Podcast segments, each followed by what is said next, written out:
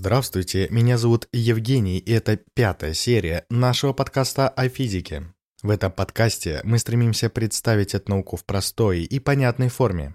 Сегодня мы обсудим такие темы, как механическое движение, равномерное и неравномерное движение, скорость, единица скорости. Первая тема сегодняшнего подкаста – механическое движение. Каждый день мы сталкиваемся с различными видами движения. Автомобили передвигаются по дорогам, люди ходят, используя свои конечности и так далее. Иногда может показаться, что в этой теме нет ничего особенного, но я считаю, что сегодня мы рассмотрим ее немного подробнее, что поможет нам лучше понять физику. Давайте начнем с механического движения. Когда мы наблюдаем объект в движении, мы наблюдаем его движение относительно какого-то другого объекта. Для того, чтобы это понять, давайте представим поезд и спящего человека на полке. Когда поезд движется относительно вагона, человек кажется неподвижным, но на самом деле он перемещается относительно Земли. Из этого примера мы можем понять, что для того, чтобы оценить движение объекта, нам нужно определить, меняется ли его положение относительно окружающих объектов. Изменение положения объекта со временем относительно других объектов называется механическим движением. Когда тело перемещается в пространстве, переходя из одного места в другое, оно движется по определенной траектории. У человека, идущему к остановке или автомобиля, движущемуся по трассе, есть траектория движения. Однако длина траектории, по которой движется объект в определенный промежуток времени, называется путем. Путь – это измеряемая величина, обозначаемая большой английской буквой S в физике.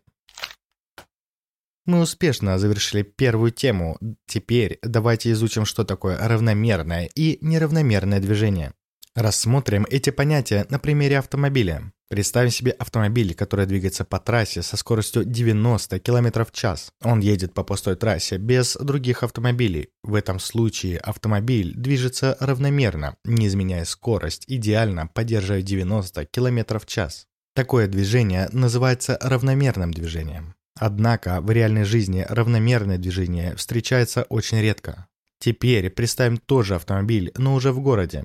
Автомобиль то разгоняется, то тормозит на светофорах. В этом случае движение становится неравномерным, так как скорость постоянно изменяется. Такое движение является более распространенным и частым явлением в повседневной жизни. Итак, равномерное движение подразумевает постоянную скорость без изменений, в то время как неравномерное движение характеризуется изменяющейся скоростью.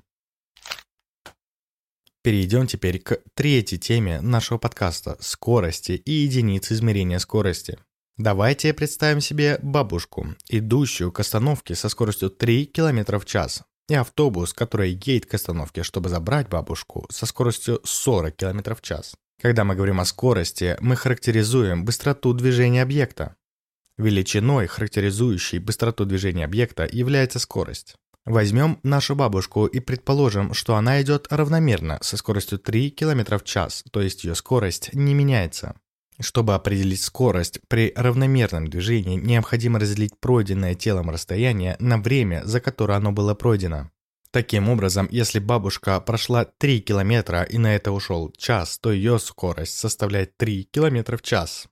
В физике в международной системе Си скорость измеряется в метрах в секунду. Поэтому, чтобы правильно записать скорость бабушки, нам необходимо перемести километры в метры и часы в секунды. 3 километра равны 3000 метрам, а 60 минут равны 3600 секунд. Следовательно, скорость бабушки будет примерно 0,83 метра в секунду. Когда движение не является равномерным, например, как у человека, который то идет, то останавливается, применяется понятие «средняя скорость движения».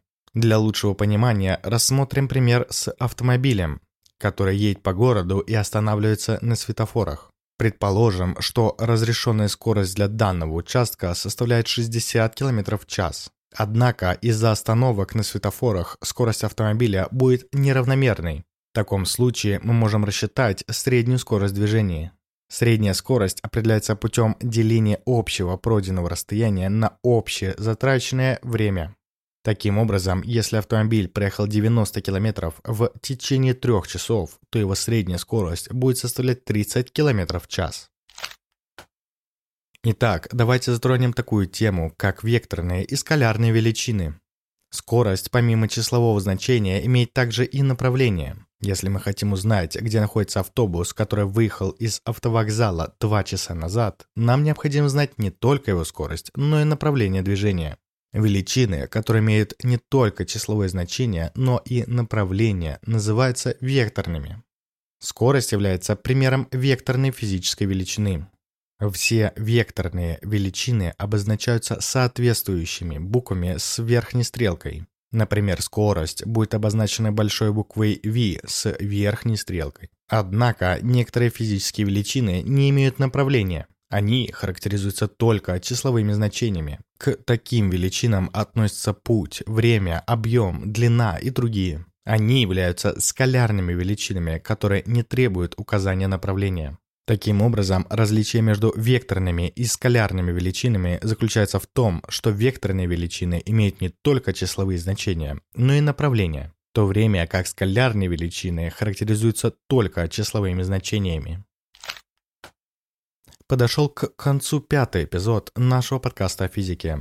Хотя я не могу передать все детали без видеоряда, я старался донести основные идеи в аудиоформате. Если вам понравился такой формат, буду благодарен, если вы поставите свой отзыв и реакцию на подкаст на платформе, где вы его слушаете. Не забудьте подписаться на нашу группу во ВКонтакте «Умные разговоры» и на страницу Яндекс.Дзен, где мы будем публиковать больше информации. Развитие этой темы и многих других зависит от ваших отзывов. Желаю всем прекрасного настроения и надеюсь, что мы еще услышимся.